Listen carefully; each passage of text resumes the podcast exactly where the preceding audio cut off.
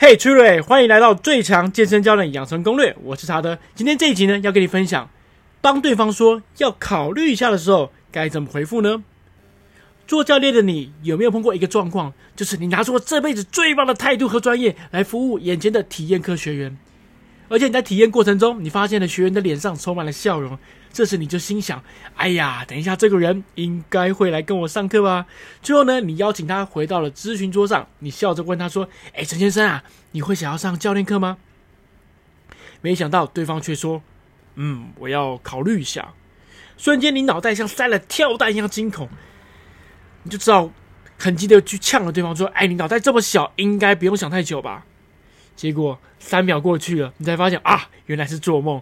客人还在眼前看着你，你愣住了，而且你超级不爽。你觉得你已经使出了全部的绝招，但这个不识相的客人，你竟然还要考虑一下。接着，百分之九十的教练就会继续追问：你考虑的点是什么？这句话一出后，就仿佛像俄罗斯跟乌克兰的战争开打一样，眼前的客人瞬间变成了借口魔人。哎呀，没有啦，我这个人做事情就是喜欢想一下嘛。你给我一点时间嘛。哎呀，教练有需要，我一定会找你。其实当客人说这句话意思，其他其实是我会买，只是时间是下辈子。那总是客人可能会说，我要回去看一下我的预算，我要回去问一下我的家人，我要回去问一下我的朋友，我要回去看一下我的时间。总之，不论你讲到口干舌燥、嘴角流血，但没解决客人的一个问题，下一个问题又会跑出来，你开始会怀疑，哎。这位狼 K，你是在鬼打墙吗？你怎么讲话比变心的女人还反复无常呢？接下来我跟你聊聊为什么客人都会考虑呢？因为对方其实不是中邪，而是当人的精神压力很大时，他其实无法做决定，这个叫做顾虑。顾虑会使人焦虑不安，人在焦虑的时候，他根本无法做任何的决定。所以你要知道，当客人有顾虑的时候，我们要做的不是要去解决他考虑的点。而是要要降低他的压力。你要想象一下，你在帮对方做心灵按摩，透过一些心灵按摩的，不是真的心叫你做心灵按摩啊，是要让你做一些反问的流程。透过这个反问的流程，可以降低对方的顾虑的感觉，以及他的焦虑跟压力。那这时候我们该怎么做比较好呢？答案就是认同。也如果你有听过上一集的，就是如果面对对方说要回去问老婆时该怎么做的时候。你可以，你可以下回去听一下那个流程。总之，答案就是先认同。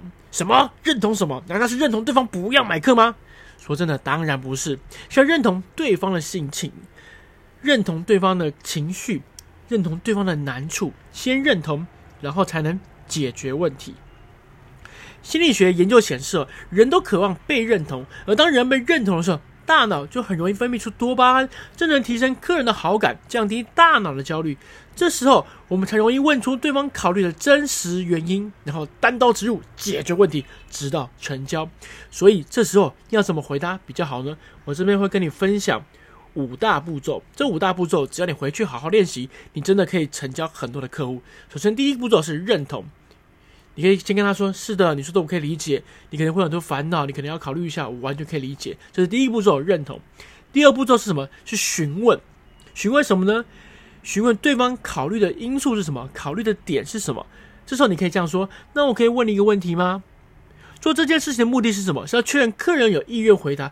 这个步骤能降低客人的防卫心，是在 NLP 神经语言学里面叫做同步引导。只有同步引导的步骤。”可以降低对方的戒心。再来下一个步骤叫确认意愿，你可以这样问他：陈先生，你还喜欢今天的训练吗？你觉得这样的课程规划适合你吗？确认意愿的目的是什么？让客人回顾当天跟你训练的美好感觉，这能提升学员训练的渴望。可是你可能会遇到对方跟你说：“哎，我觉得还好。”哎，这时候你就知道一件事情，其实你今天的体验课程他没有很满意。既然没有很满意，这时候怎么办呢？你可以选择。再多带他运动一点，也或者是就跟他约下一次，透过再再邀约的方式，可以创造一个可能性嘛。但是如果今天你就当下一定要逼他做个决定，可能这客人就不会上课了，甚至还会把你当成敌人。所以我认为，其实，在销售的过程中，如果对方真的没有意愿，你就没有必要一定要逼他当下决定，因为有可能你只是在让自己难堪而已。好，这也是步骤三，确认意愿。好，步骤四，捆绑顾虑。这时候你可以反问他：那时间预算、家人是否支持哪一个会是你最大的考量呢？为什么做捆绑顾虑呢？因为有时候客户在顾虑的时候，他可能说我要考虑一下时间，考虑一下预算，考虑一下家人。其实为什么他会这样讲？是因为他还在犹豫要什么借口去搪塞你，那或者是他其实真的很想要买，只是当下他没有办法做决定。所以这时候你要把顾虑捆绑到一个你可以比较容易解决的方式。通常在俱乐部，大家都会提倡是，对吧？目标是改成要解决预算。为什么？因为俱乐部可能可以降价嘛，俱乐部可能可以有很多分期方案。可是，在小型健身房，比如说你可能刷卡，你没有刷卡机，你没有刷卡分期功能，所以这时候预算解决上就会比较困难。所以你要依照你的健身房的形式跟规模去捆绑顾虑，而不是一定要去学大型健身房，一定要导向预算。所以要看当下状况。所以捆绑顾虑，我认为是在销售上很重要的一个概念，因为你不会被他的问题带着走。好，最后一个步骤五是假设成交法，所以你可以反问他：假设时间的问题解决的话，你会想要上教练课吗？假设预算的问题可以解决的话，你会想要上教练课吗？如果对方说 OK，所以大致上你就可以在闲聊说：那如果都 OK 的话，那你可不可以当下做决定呢？所以原则上，他这个如果成交法是一个测试，如果对方说好。你其实有可能就直接拿合约给他看，他可能就会买了。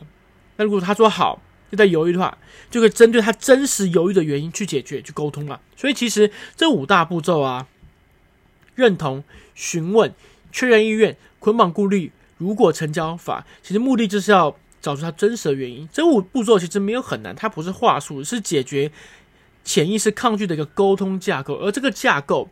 你就算今天听完了，你也是不会。为什么？因为它需要练习，它跟你练健身、练重量训练一模一样。你需要练习，直到它成为你自然的反应为止，才能够真正的派上用场。